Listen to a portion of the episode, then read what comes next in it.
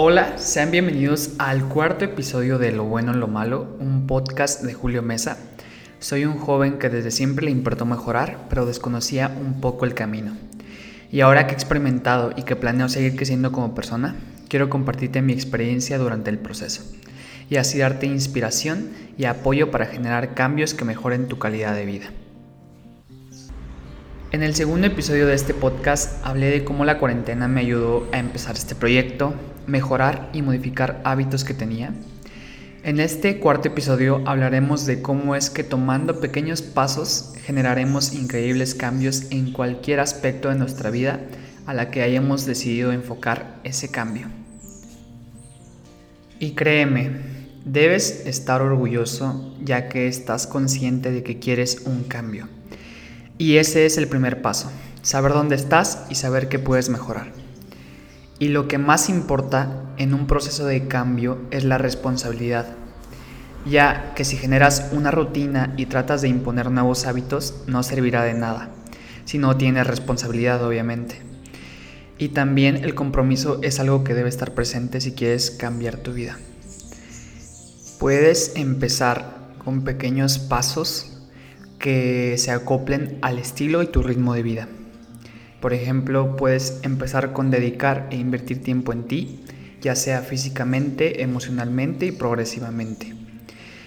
Toma un espacio de tu día para invertir tiempo en tu cuerpo y mente, ya sea con actividad física, poniendo atención a lo que comes, leer o aprender de un tema que te apasione. Un gran inicio es tomar dos libros, uno acerca de lo que te gustaría aprender, tal vez un nuevo idioma, economía, marketing, lo que a ti te guste, y otro de ciencia ficción, novela de amor, terror o cualquiera que te guste. También puedes empezar por la meditación y escuchando a tu cuerpo. Sé consciente de lo que pasa en él. La meditación puede ser algo nuevo para todos, pero es tan simple como sentarse en un lugar tranquilo y solo enfocarte en tu respiración, en nada más y así notarás grandes cambios en lo que tu mente piensa. También date la oportunidad de probar nuevas cosas, como tocar algún instrumento, escribir acerca de tus emociones, pintar un cuadro. Simplemente desarrolla tu creatividad. No te estanques y prueba nuevas cosas. Crea una rutina realista y congruente, la cual tenga cosas que te gusten para que así te motives a cumplirla.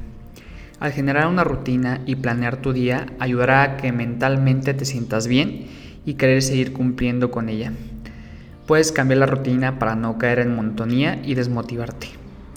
Y también es importante, también toma un tiempo para un descanso. Esto también es muy importante, debes saber cuándo tu cuerpo necesita actividad y cuándo necesita descansar. Tienes que estar consciente de lo que pasa en él para así seguir mejorando progresivamente. Y este será el mensaje que dejaré siempre para ustedes en estos audios, que al estar consciente de tu entorno, de tus emociones, de lo que tu cuerpo necesita, ya sea tiempo o mejorar, es lo mejor que puedes hacer para generar un cambio en ti. Ya que si partes de tu verdadera situación, sabrás qué hacer. Como lo dije en este episodio, ya sea paso a paso, y con el tiempo que tú necesites. Y así es como debes de ver los pequeños cambios. Son inversiones a largo y corto plazo para mejorar y elevar tu día y tu actitud sobre todo. Les envío un gran saludo, no olvides compartir este episodio con tus personas favoritas, sígueme en redes sociales y también me encantaría leer sus opiniones y pensamientos. Gracias por permitirme formar parte de tu día y no olvides, si te sientes perdido, parte del amor, poco a poco. Bye.